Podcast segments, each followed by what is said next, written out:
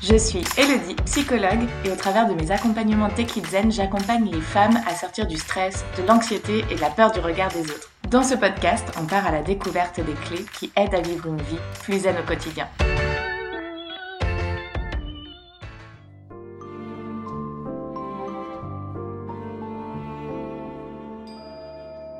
Bonjour Célia, bienvenue sur le podcast Tech Zen. Merci beaucoup, je suis super heureuse d'être là. Merci à toi de venir et de nous offrir cet échange. Euh, est-ce que tu peux te présenter en quelques mots pour commencer? Bien sûr, du coup, bah, je m'appelle Célia, j'ai 27 ans. Je me suis lancée dans l'univers du podcast il y a un peu moins d'un an, donc je suis euh, ultra heureuse et reconnaissante de commencer à faire les contacts et d'intégrer euh, euh, d'autres podcasts et d'être interviewée ou moi interviewée. Je trouve ça génial comme, comme système. Et sinon, je travaille en tant que coach de vie et j'essaye d'accompagner les personnes à, se recentrer sur elles-mêmes, en particulier avec leur corps et avec mmh leurs émotions et leur tête et tout ça, et l'art. Donc j'essaye de, faire un petit peu un mix de tout ça. Et, j'adore. En tout cas, j'essaie de lancer ça euh, et, je suis vraiment très heureuse de pouvoir euh, participer à ce genre de, projet que toi, tu as lancé avec tes Kids Zen que je trouve, euh, que je trouve génial. Merci, c'est très gentil. On va voir effectivement que l'art, le corps, tout ça, ce, c'est pas des notions, enfin, ce ne sont pas des notions anodines dans ton parcours. Donc, euh, j'ai hâte qu'on puisse échanger là-dessus. Toi, tu as, tu as grandi dans quel milieu familial? Alors, en soi, moi, j'ai grandi dans un milieu familial assez classique, dans le sens euh, papa, maman, pas de grands-parents, une, famille assez réduite. Et par contre, j'étais la, la milieu. J'ai deux frères, un grand et un petit. Donc, la seule fille. Et des avantages d'être la seule fille.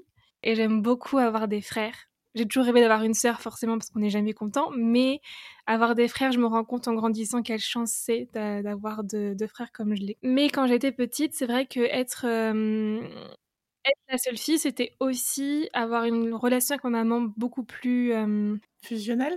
Exactement, beaucoup plus fusionnelle, parce que ma maman est, est orpheline. Du coup, euh, le rôle maman et enfant a un peu été inversé assez jeune.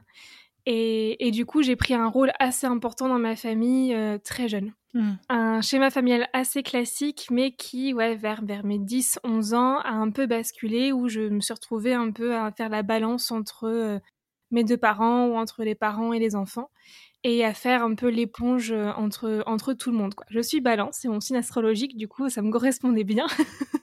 je suis la médiatrice. oui, et j'ai l'impression, alors, bon, j'ai aussi cette place d'unique fille dans une fratrie mmh. de garçons.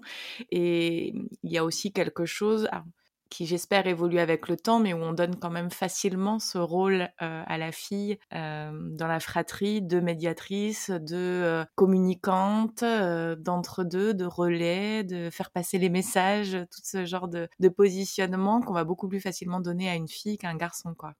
Oui, oui, totalement. Le fait que peut-être un peu plus facile de dire à la fille d'arrondir les angles, de pouvoir communiquer, d'être pas forcément plus passive, mais quelque chose comme tu peux tu peux faire en sorte de calmer les choses et, et apaiser tout le monde. Donc c'est un rôle très sympa, mais peut-être que tu as raison, parce que c'est un peu plus facile, en tout cas ça l'était un peu plus facile de communiquer ça plus aux filles. J'espère que c'est en train de changer, parce qu'en soi, les, les deux sont capables de communiquer. c'est ça, c'est quelque chose en tout cas à développer euh, chez les deux. Exactement. Mais c'est vrai qu'on ne peut pas nier euh, euh, cette différence-là. Donc du coup, tu étais quel genre de petite fille, toi? Alors, toute petite, j'étais très créative, très très vite. Je, dansais tout le temps. D'ailleurs, je crois qu'une de mes premières phrases à peu près construites, c'était Yaya veut danser, parce que je parlais de moi à la troisième personne. Très bien. voilà, j'avais une identité très affirmée étant petite. et, euh, et, ouais, j'avais, euh, j'étais l'artiste. Pour le coup, mes frères sont très scientifiques et moi, j'étais l'artiste. J'étais la, la, créative. Et arrivée à l'école, euh, je, en fait, j'ai, j'ai comme, je suis passée en mode bah, fille modèle fille parfaite parce que j'ai la chance d'avoir un grand frère qui est très brillant à l'école, ce qui est une chance parce que ça porte, mais c'est aussi moi un, peu un objectif un peu impossible à atteindre que je m'étais fixé toute mmh seule. J'avais un peu cet exemple que je voulais suivre et euh, donc ça a été très studieuse, très timide. J'osais pas parler. À l'école. On, on, me disait toujours sur mes bulletins scolaires, élèves studieuses, élèves qui travaillent, mais qui devraient plus participer en classe. Mmh Et du coup, là où je participais, c'était en dehors de l'école, donc dans mes activités artistiques, en particulier la danse. C'était vraiment le seul domaine où j'arrivais à, m'exprimer, j'arrivais à, dire ce que j'avais à dire. Et j'ai touché particulièrement à la danse, mais aussi un peu au théâtre, au chant. Tout ce qui avait lié à l'expression autre que le cours, c'était pour moi. Ok, donc tu trouves vraiment ton refuge et ton expression là-dedans. Ouais, totalement. Et alors, euh, comment se passe ton adolescence? Pas facile du tout. pas facile. J'étais à l'époque où euh, le collège, c'est compliqué. Le collège, c'est compliqué parce que quand on est différent de la norme, on nous le fait sentir très très mmh. vite. Et pour le coup, j'ai été une victime du harcèlement scolaire au, collège. j'ai été un peu isolée par mes camarades de classe parce que je ne m'habillais pas comme, comme eux, je n'avais pas les mêmes notes qu'eux et je ne voulais pas qu'on copie sur moi parce que moi j'avais travaillé. Mmh. Et du coup, j'étais pas très aimée et j'ai appris très vite à me, à me contenter de moi en fait, à essayer de, euh, de faire en sorte que ça m'atteigne pas trop, parce que bien sûr que ça me touchait, mais j'essayais de mettre une façade de ça ne m'atteint pas, parce que j'ai appris assez jeune que si on fait une façade que ça ne nous atteint pas, eh bien les autres se lassent, mmh parce que c'est moins cool.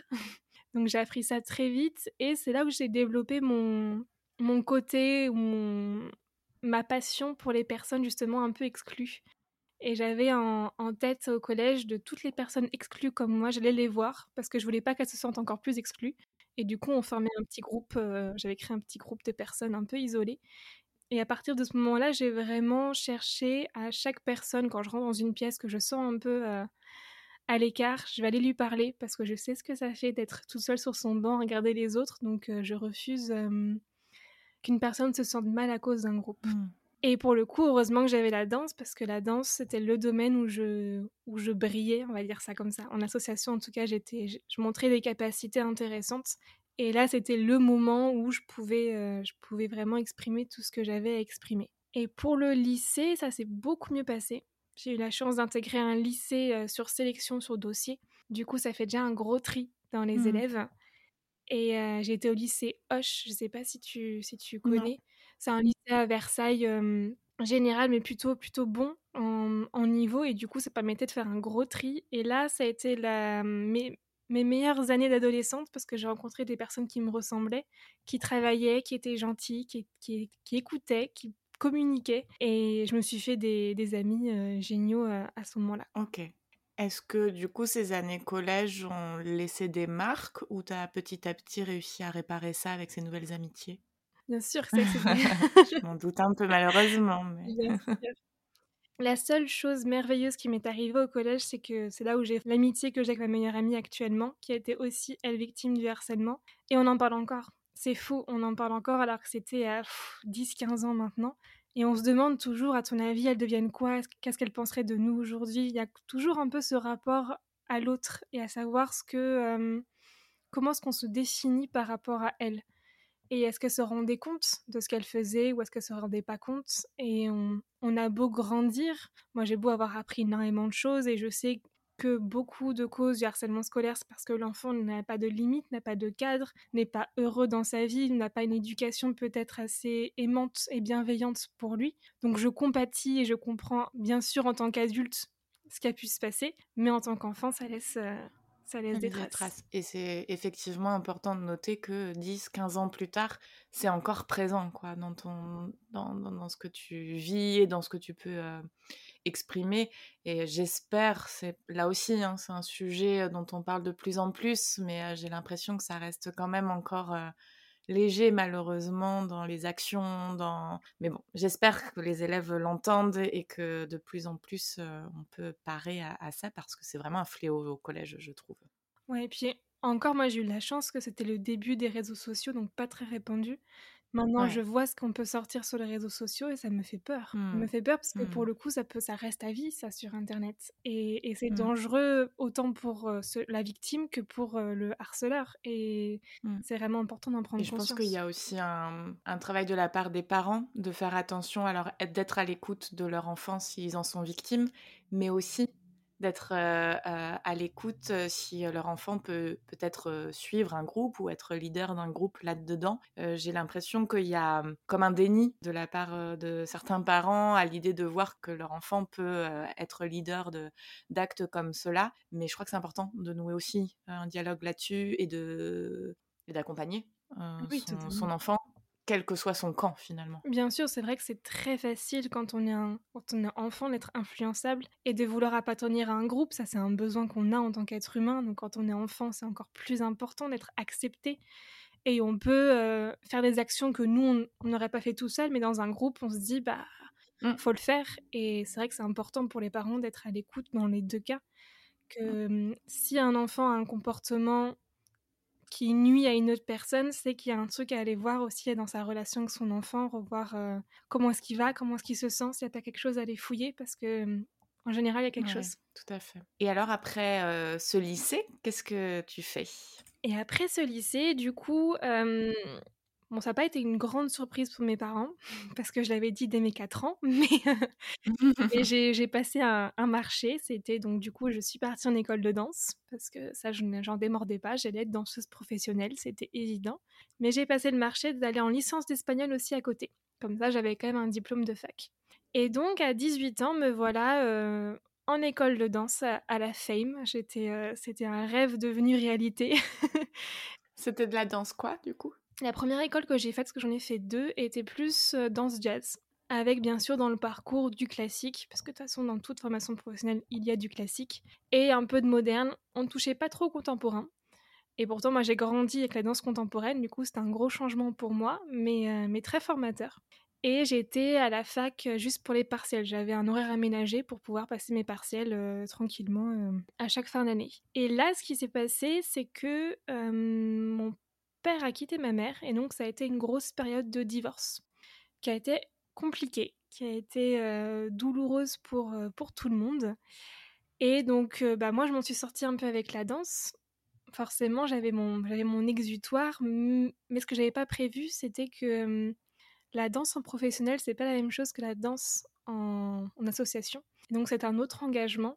Et je me suis retrouvée à, à ne pas un péter un câble, mais un petit peu quand même, à être trop de trucs, trop de trucs en même temps, trop de trucs à gérer. J'avais encore mon rôle d'éponge, j'avais encore mon rôle de médiatrice, donc avec ma maman qui, qui n'allait pas très bien, mes frères qui avaient leurs études aussi à faire, moi aussi. Et donc j'ai pris vraiment un rôle de maman encore plus important dans cette période-là de ma vie, alors que j'essayais de me construire en tant que danseuse. Et en fait, ça a été un, surplus. Et donc j'ai fait mes trois ans de cette école-là, et après je suis partie dans une autre école en contemporain, quelque chose qui me ressemblait plus, pour pouvoir essayer de me reconnecter un peu avec moi. Et pareil, ça a été le même style, c'est-à-dire qu'au début ça allait bien, j'arrivais à redanser, j'arrivais, je, je rencontrais des chorégraphes qui me disaient que j'avais du potentiel et c'était génial et machin. Et puis au bout d'un moment, ça faisait 5-6 ans que le divorce était encore présent et commençait un peu à, à, s'apaiser. Et moi, je, mon corps a commencé à me dire stop. Il a mmh. commencé à me dire tu, ça va pas. Donc je faisais des crises d'angoisse, je faisais des crises de, spasmophilie, je faisais des crises de tétanie. Euh, j'arrivais plus à respirer, je j'avais plus de contact avec mes émotions, j'avais plus de contact avec mon corps. C'est comme si j'étais un robot. Et s'il y a un domaine où je peux pas faire semblant, c'était la danse. Et du coup, j'ai décidé après, à quelques mois de mon diplôme et à quelques mois de euh, la vie professionnelle qui allait commencer, de me dire je termine mon année pour avoir mon diplôme, mais après je, fais autre chose parce que là de toute façon je, ne peux pas, je peux pas continuer comme ça. Et du coup je me suis retrouvée à, euh, j'avais quel âge? 22, 22 et quelques je crois, à euh, arrêter ma passion et à me dire bon bah maintenant je fais quoi? C'est ça. du coup tu avais la licence d'espagnol ou pas? Euh, je sais pas comment j'ai fait ça, mais je l'ai eu, j'étais très contente. j'ai mmh eu euh, mon diplôme de danseuse, euh, la bonne élève était là, donc j'ai fait mes études jusqu'au bout. Je voulais mon bout de papier me dire j'étais présente, j'ai fait les choses. Mais maintenant, c'était un peu, bah, mmh, on va se laisser respirer, on va se laisser expérimenter, on va se laisser vivre, et on va voir où ça mène, parce que là, cette voie-là, pour l'instant en tout cas, c'est mmh. bloqué. Ok. À ce moment-là, tu associes ces expressions du corps à une pression trop intense dans la danse ou trop de danse ou, déjà tu fais un peu le lien avec euh, avec tout, c'est vrai que le monde de la danse professionnelle, surtout en école, c'est très, on, forme vraiment les, les, personnes à devenir un tel type de danseur. C'est très, en tout cas, les écoles que j'ai faites étaient vraiment comme ça. On était un peu formatés. Et ça, je commençais vraiment à avoir du mal avec ça, parce que pour moi, la danse, c'est la liberté d'expression, c'est la liberté d'être soi. Et là, c'était plus, on va danser dans un type particulier, et moi, ça, j'avais du mal. Et je commençais vraiment à me poser toutes ces questions de est-ce que je veux être la marionnette de quelqu'un? Est-ce que, je, est-ce que mon corps est à moi? Est-ce que j'aime être jugée sur un critère physique alors qu'on est 10 000 J'avais toutes ces questions qui sur mon, sur mon intégrité en tant que personne que je me posais. Et hum, donc j'avais ça d'un côté, j'avais toute la charge émotionnelle que, que je m'étais un peu cachée pendant ces années compliquées familiales. Et euh, le fait que bah, la pression, en tant que danseuse, on est énormément de danseuses. Ils nous le disent, hein, on n'a pas besoin de tout le monde. Hein. du coup, euh, plus t'arrêtes, mieux c'est. Comme ça, c'est plus de place aux mmh. autres. Et tout ça combiné, et surtout l'élément le plus important, c'est que je me connaissais pas. Je m'étais, euh, je m'étais conditionnée au rôle de petite fille parfaite. Celui-là, ce rôle-là, je le connaissais par cœur. Il mmh je m'étais définie par ça pendant des années. Et là, je pense que c'est comme ça que j'analyse maintenant, quelques années après. Je me suis tellement contentée de ce rôle-là, sauf que j'avais tellement grandi aussi à côté qu'il ne me convenait plus.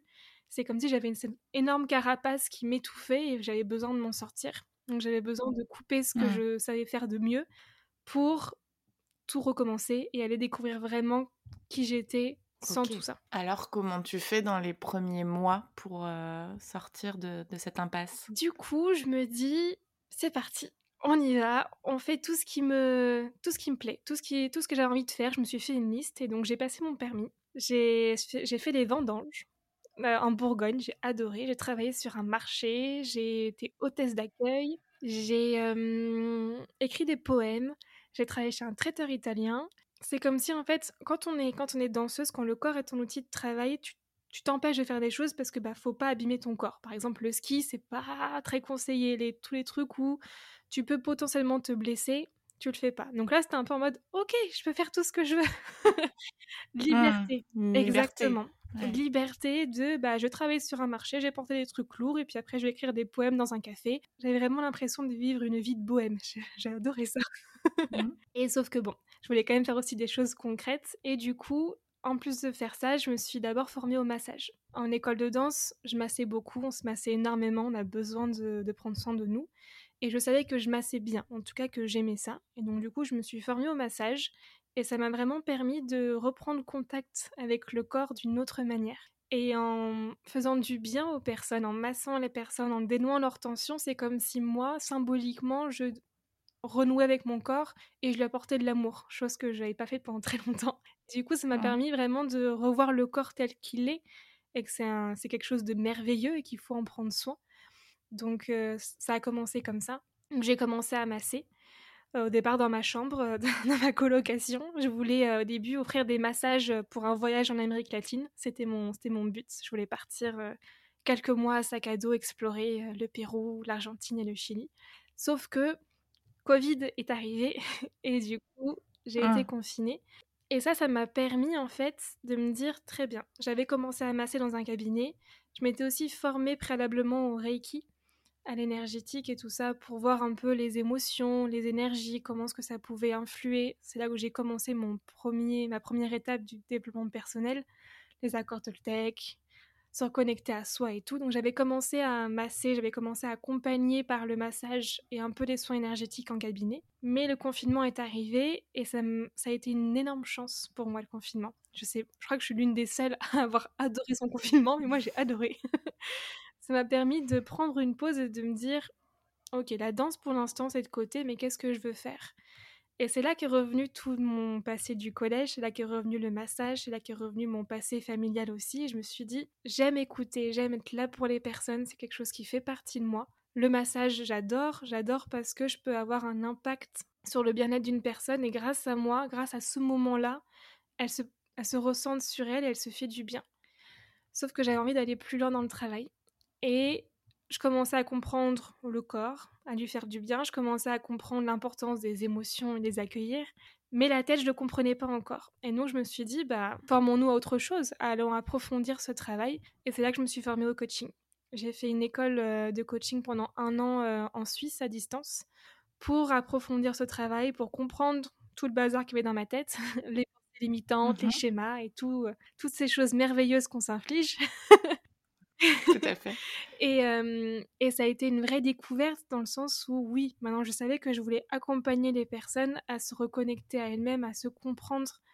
Parce que, et c'est ce que je découvrais, plus on apprend à se connaître, plus on apprend à savoir qui on est aujourd'hui, plus on est capable de faire d'autres choix, de s'offrir d'autres possibilités.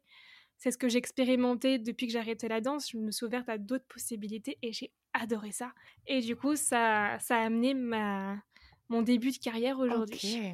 Pendant euh, ces quelques années, comment euh, tu as géré les crises d'angoisse, euh, spasmophilie, tétanie? J'ai arrêté la danse, mais je me suis mise à écrire. J'ai rempli des carnets et des carnets et des carnets. Parfois, quand je les relis, je me dis waouh, ça n'est vraiment pas bien. mais ça, et je me suis aussi fait accompagner. J'ai fait un peu d'hypnose et j'ai fait un suivi psy aussi parce que j'avais besoin de parler, j'avais besoin d'extérioriser, j'avais besoin de comprendre. Et à partir du moment où j'ai fait du coaching, je me suis fait coacher. C'était hors de question pour moi d'être coach sans me faire coacher. Et du coup, j'ai pas arrêté. J'ai pas arrêté d'enchaîner entre coaching, thérapie, hypnose. Et j'ai même.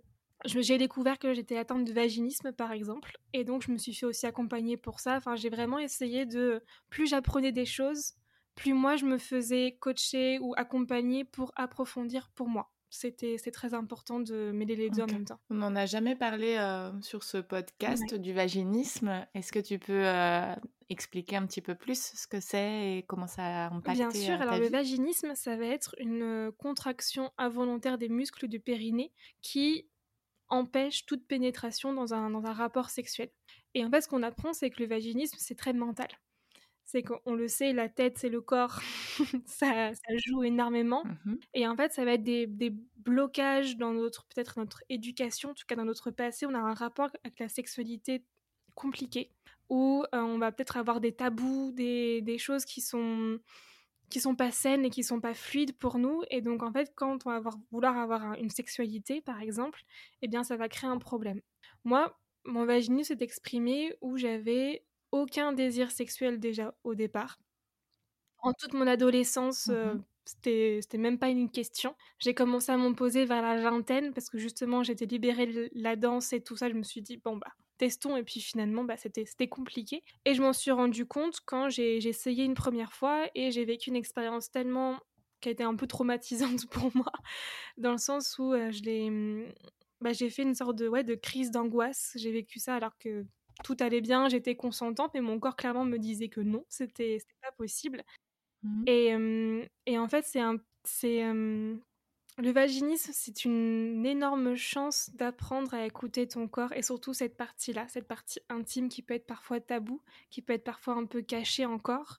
Et donc, c'est d'aller découvrir ça, d'aller découvrir ton, ton organisme, d'aller découvrir les muscles et de travailler en conscience pour reprendre le contrôle de ça et pouvoir lâcher prise sur ça. Et donc moi, je me suis fait accompagner, c'est par un programme qui s'appelle Je guéris du vaginisme de Mam Badiam, qui a créé vraiment tout un accompagnement. Et donc moi, c'était pendant trois mois, j'avais une coach et j'avais plein d'exercices à faire, à la fois physiques et, et mentaux, pour réapprendre à enlever toutes les, toutes les couches que j'avais emmagasinées sur la sexualité qui étaient fausses et pour déconstruire tout ça et reconstruire une sexualité beaucoup plus fluide. Et donc, par exemple, moi j'avais beaucoup de problèmes avec le désir. Pour moi, le désir, ça menait avec la violence. Il y avait vraiment tout ce côté... Euh, pourtant, j'ai des frères, hein, mais le côté les hommes il y a la violence, il y a la soumission, il y a le tout ce que les films aussi parfois peuvent véhiculer, tout ce qu'on peut entendre aussi avec le moment MeToo par exemple, ça a été aussi malheureusement fortement véhiculé toutes les agressions qu'il y a eu et moi je sais que j'ai emmagasiné tout ça, toutes les histoires de copines et qui a créé vraiment une image de la sexualité euh, oppressante, pas du tout envie. Mmh. et, de soumission aussi. Un rapport de force, un rapport de violence, un rapport on peut pas dire non. Et toutes ces choses qui sont fausses, parce que bien sûr qu'on peut dire non, bien sûr qu'on peut dire oui, puis dire non, on est libre de tout, le rapport c'est dans le consentement. Mais c'est important de prendre conscience de tout ça, parce que sinon tu peux te sentir, même si tu penses être consentante, quand ton corps veut pas, c'est qu'il veut pas. Et il faut l'écouter. Et c'est ok. S'il veut pas, mmh. c'est qu'il y a quelque chose à aller chercher. Et mmh, ça a été cette opportunité-là, en fait, d'aller chercher ça, d'aller être vraiment à l'écoute de ce que ton corps a envie, de ce qu'il n'a pas envie. Et tu te rends compte que plus tu l'écoutes, plus il te donne des informations incroyables sur ce que tu devrais faire, sur ce que tu ne devrais pas faire. Et en fait, il sait tout, le corps. Faut vraiment l'écouter. oui, oui, oui, clairement. C'est euh, assez magique à quel point il nous parle et il nous envoie des messages très justes.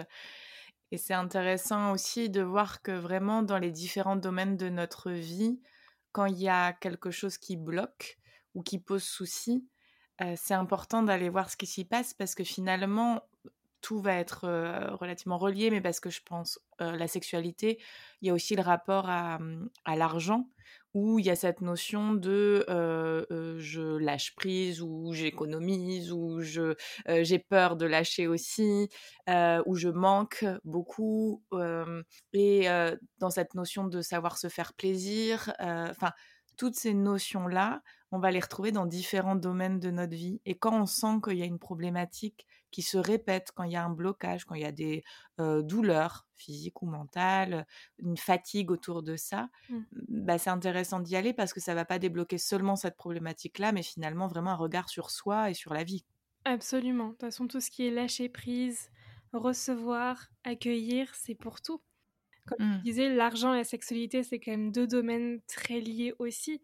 Apprendre à, à recevoir, apprendre à, à donner. Qu'est-ce que je mérite aussi? Qu'est-ce que je m'autorise?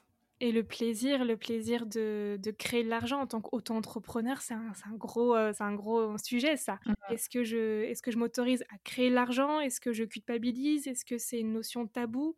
Euh, Finalement, on se rend compte que plus on travaille sur ça, plus, tu as raison, tout est lié. Et en général, les clés de beaucoup de choses se retrouvent bah, dans notre rapport avec nous-mêmes. Mmh.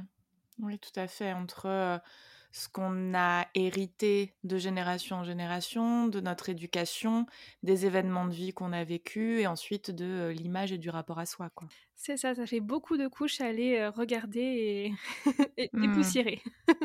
Mais c'est important dans ce que tu dis que euh, ça t'a pas pris un coaching ou, trois mois pour, pour éplucher tout ça. Quoi? Tu as fait des thérapies, des... tu as utilisé différents outils et il y a un vrai travail sur toi en profondeur. Quoi. Oui, et surtout qui continue. Alors pour l'instant, je ne fais plus de suivi psychothérapeutique pour l'instant parce que j'en ressens pas le besoin, mais je sais que j'y retournerai un moment dans ma vie si j'en ressens le besoin. Ce que j'aime bien, c'est qu'on a la chance, quand on vient à notre époque, d'avoir plein d'outils à notre disposition et qu'un outil peut nous servir à ce moment-là et après un autre peut nous servir à ce moment-là, c'est pas je sais qu'on peut avoir cette conception parfois par exemple que de faire un suivi psy, c'est pour toute la vie, ça va prendre euh, des années, des années. Pas forcément. Moi, par exemple, ça a été sur quelques mois à chaque fois et j'avais besoin de travailler sur ce sujet en particulier qui après m'a débloqué autre chose. Je suis, après, je suis passée sur le coaching, après sur un peu l'hypnose on a plein, on a plein de méthodes, on a plein d'outils, surtout on a plein de thérapeutes, d'accompagnants, de coachs, de psy, de personnes merveilleuses qui sont prêtes à nous aider sur un moment, sur un sujet. Et c'est une chance de pouvoir oui, avoir complètement. Tout ça. effectivement, euh, il y a l'énergie du thérapeute aussi qui va varier en fonction des moments de sa vie. Et c'est vrai que moi, je sais que j'ai été voir des, des thérapeutes très différentes dans leur dynamique. Euh, à un moment donné où j'avais plus besoin de douceur, d'aller reconnecter à mon enfance, à, à, ma confiance, mon estime de moi, etc. Et puis un autre moment où je sentais que là, j'avais besoin d'avancer, de passer des caps euh, de manière plus franco, on va dire, mmh. dans une énergie plus forte. Et, et, tout ça, en fait, bah, du coup, j'ai été les chercher à différents moments de ma vie en fonction des besoins. Donc c'est important aussi, effectivement, de s'autoriser à, à regarder tout ça et à voir ce qui nous correspond vraiment. Ah, c'est ça. Et je sais que moi, ça a été un gros sujet, ça. Demander de l'aide. Oser aller demander à quelqu'un de nous accompagner. Et je crois que c'est le plus grand pas qu'on puisse faire pour nous-mêmes de, de, s'autoriser. Ah oui, bah là, en ce moment, là, j'ai besoin d'aide pour aller jusqu'à ce point-là. Et c'est ok, et tant mieux en fait, parce qu'il y a plein de personnes qui sont là et qui sont prêtes à t'accompagner si tu En fait, ce qu'il faut comprendre, c'est que on a des angles morts finalement dans notre fonctionnement qu'on ne peut pas voir seul. Et c'est pour ça qu'en tant que thérapeute, on a aussi besoin d'être accompagné nous-mêmes. C'est que quand on a la tête dans le guidon, euh, on a nos filtres, on a nos schémas, on voit la vie avec nos propres lunettes. Et voir quelqu'un, c'est pas euh, juste, euh... c'est pas du tout un avis de, de, faiblesse, bien au contraire à mon sens, mais euh, avoir de l'aide, c'est juste avoir des lunettes supplémentaires, avoir une vision autre, pouvoir regarder dans ses angles morts et du coup avoir beaucoup plus de recul sur la situation. En fait, c'est juste impossible seul, quoi. Mais c'est ça, exactement. Et pour moi, ça fait preuve beaucoup de, courage d'oser se l'avouer et d'oser se dire, ok, bah là j'ai besoin de deux, trois paires de lunettes peut-être différentes pour cerner un peu toute la situation et mmh. voir ce que je peux faire autrement. Mmh, mmh. Ouais, complètement. Alors donc maintenant, tu, tu es toi-même coach. Euh, qui tu accompagnes? Alors pour l'instant, j'ai accompagné pas mal pendant ma formation et un peu après des femmes. Forcément, ça a été un, mmh. un sujet de prédilection. les femmes sensibles qui ont du mal à, à s'occuper d'elles-mêmes. Hein. J'ai, aidé les, les, les mois, les mois de quelques années, globalement. Euh, c'était, c'était vraiment ça, vraiment euh, aider ces femmes à prendre conscience que aider les autres, c'est merveilleux. Et quand on peut le faire, bien sûr, c'est la générosité, je trouve que c'est une qualité magnifique. Mais c'est important de se donner, de se donner autant, parce que si on se donne beaucoup trop aux autres, on n'en a plus pour nous. Et pour en avoir fait l'expérience, ça fait mal. et il faut se donner de l'amour à soi, il faut se connaître soi pour vraiment pouvoir après, si on en a envie, si on en a l'énergie d'accompagner ou d'aider les autres, quel que soit le domaine, quelle que soit notre sphère euh, personnelle, professionnelle et tout ça. Et maintenant, je, j'étends un peu cette cible parce que pour moi, les hommes sont très sous-estimés en ce moment. et, et, je rêve vraiment de pouvoir accompagner autant les femmes et les hommes et de, créer quelque chose où on communique ensemble. Même si la communication progresse, et ça je suis tellement fière et tellement heureuse de voir que on peut de plus en plus communiquer sainement entre nous, qu'il y a peut-être moins de préjugés ancrés qui commencent un peu à se, à se dépoussiérer. Mais nous sommes des êtres humains en fait, hommes, femmes, ou quel que soit le genre auquel on se, on se reconnaît, nous sommes des êtres humains et ça, ça va être ma, c'est mon but, c'est ma vocation d'aider les deux ensemble à communiquer, à se connaître. Et pour le coup, je suis en train de développer, grâce à mon podcast, aider les personnes grâce, en l'occurrence, au cinéma, mais en tout cas à l'art, à se, à se reconnaître, à se rencontrer, à partager. Parce que oui, j'ai grandi dans l'art et pour moi, l'art est un merveilleux miroir de qui on est, de ce qui nous touche, de ce qui ne nous touche pas, et surtout pour s'exprimer. L'art, c'est l'expression d'un artiste, d'une personne dans une situation, donc ça dit tellement de choses sur l'histoire de cette époque, sur l'histoire personnelle, sur ses ressentis par rapport à, à la société dans laquelle il l'a construite. C'est une mine d'informations incroyable, et je pense que hum, combiner l'art et la connaissance de soi, on peut faire des choses mmh, merveilleuses. hyper inspirant, effectivement. Et mmh, quelle, quelle clé peut-être tu, tu, aimes partager ou tu as pu partager à plusieurs reprises et qui t'ont marqué? Alors une, bah, c'est drôle parce que j'ai eu un rendez-vous à la banque récemment. Très bien. voilà. Et j'ai parlé avec un homme qui n'était pas mon conseiller, donc j'ai eu un autre conseiller, donc du coup je lui ai expliqué mon projet, parce que là je vais me lancer vraiment dans l'auto-entrepreneuriat, je vais quitter mon CDI et je me lance, j'essaye de, voir où ça mène. Et donc je lui ai expliqué justement ce concept-là. Euh, c'est le, concept de mon podcast, CinéDev, du coup d'expliquer grâce au film des notions de développement personnel pour se poser des questions.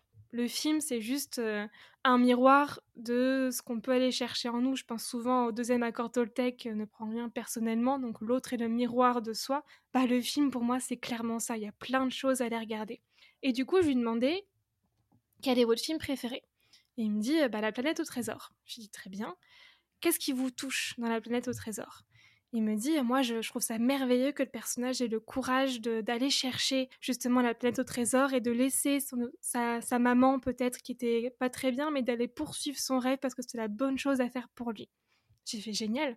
Alors vous savez, en général, ce qu'on admire chez une personne, on a cette qualité en nous, ou comme ce qu'on a du mal avec une autre personne, c'est parce qu'on a une zone à aller chercher en nous. Donc, qu'est-ce que vous pouvez voir par rapport à ça Il fait Ah, ça veut dire que que j'ai un peu de courage en fait et que j'ai peut-être un rêve à aller réaliser. J'ai fait OK, et donc qu'est-ce que, qu'est-ce que vous aimeriez faire? Ah ben ouais, mais en fait, euh, je vais peut-être quitter la banque et euh, faire quelque chose de. et aller. Ça a déclenché une démission. Désolée. J'ai dit alors, étape par étape. Hein D'abord, vous répondez à mes questions, puis après, voilà. vous démissionnez. J'ai dit c'est un super projet. On va voir, il y a peut-être des petits pas à faire avant la démission, mais, mais en ça, juste prendre conscience que bah ouais, en fait, on a un monde autour de nous et je trouve que les films nous permettent de peut-être plus concrètement et plus facilement s'imaginer autre chose. Et donc, euh, j'aime bien cet exemple parce que c'est clairement ça. Ou mmh. un autre exemple que je donne souvent, c'est, euh, je, cite Blanche-Neige parce que premier Disney et parce que j'avais pour vocation euh, de défendre les princesses Disney parce que j'ai grandi avec et je trouve qu'elles ont, elles ont souffert avec quelques mmh, quelques clauses du féminisme. Je trouve qu'elles ont vachement souffert, les pauvres. Du coup, j'avais à cœur de les défendre. Surtout Blanche-Neige, qui est une super badass, on se rend pas compte, mais elle, est... elle mène le monde à la baguette quand même. Hein. Et ce que je disais, c'est.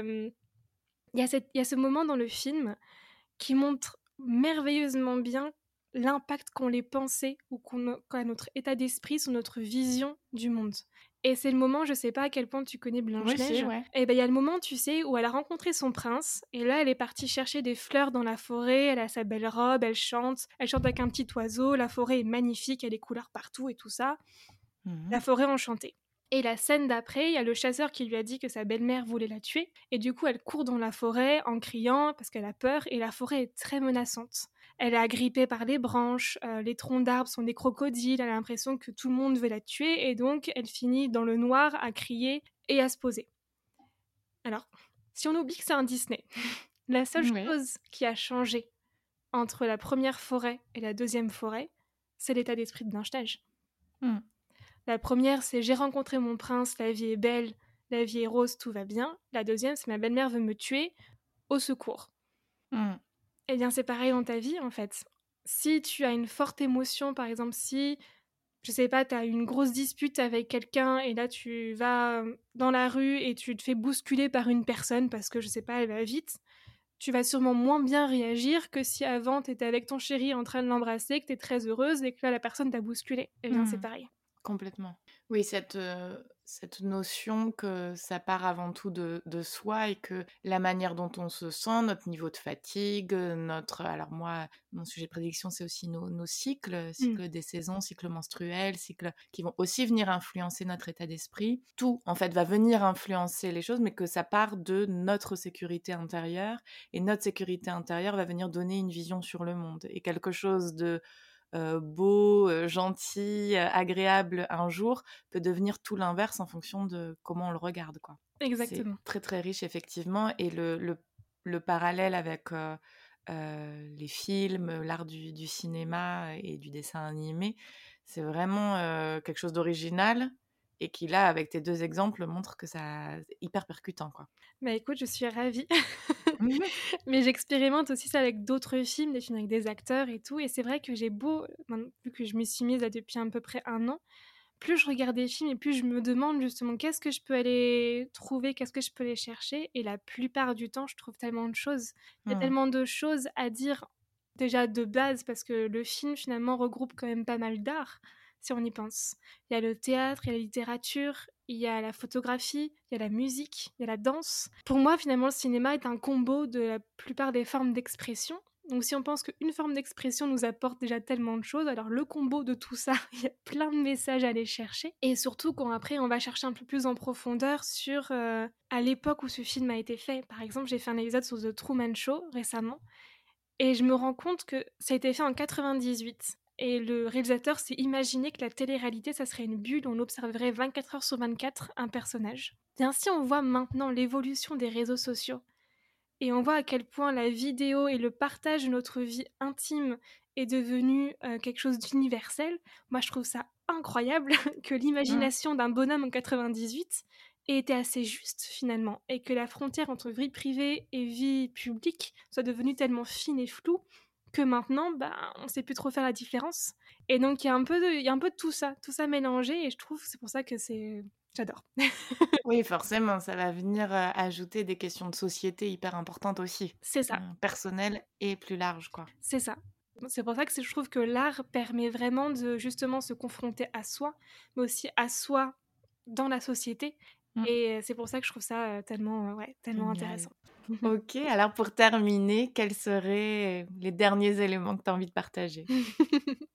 Eh bien, je dirais que d'écouter des podcasts dans ce genre, de, de lire, de découvrir d'autres personnes, de partager, de se donner à soi et aux autres beaucoup, beaucoup d'amour est un message qui vaut toujours le coup de transmettre.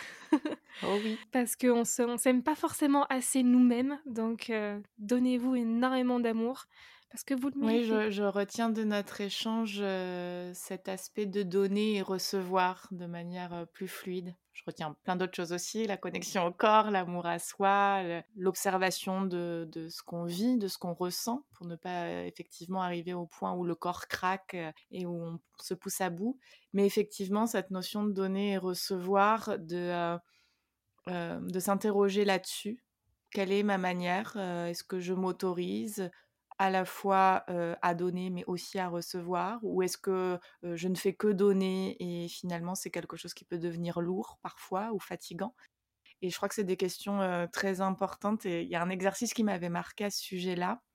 Il y a deux, deux, une métaphore et un exercice. L'exercice, c'est de s'entraîner à, à, respirer, alors de souffler pendant par exemple 5 secondes, et puis de respirer, d'inspirer pendant 3 puis de souffler pendant 6, et puis d'inspirer pendant 2, et puis mmh. et d'essayer cet exercice-là. Et on voit qu'à un moment donné, évidemment, on manque d'air et on étouffe. Et du coup, ça fait le lien avec cette métaphore du masque à oxygène que j'ai déjà, dont j'ai déjà parlé sur Instagram, mais qui est pour moi hyper parlante. Où dans les avions, s'il arrive un souci et qu'on est à côté d'un enfant, le réflexe, c'est de prendre le masque à oxygène et le mettre à l'enfant d'abord. Euh, or, euh, la consigne est exactement l'inverse, parce que le problème, c'est que si en attendant, on s'évanouit, parce qu'on n'a pas le masque à oxygène, ben, on pourra plus s'occuper de l'enfant.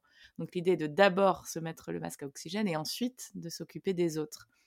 Et pour moi, c'est très parlant, c'est-à-dire que si on ne fait que donner, mais qu'on ne prend pas de temps pour soi et qu'on ne reçoit pas, ben, on finit par s'asphyxier, par étouffer. Et ensuite, eh ben, du coup, on ne peut plus du tout donner aux autres ni partager.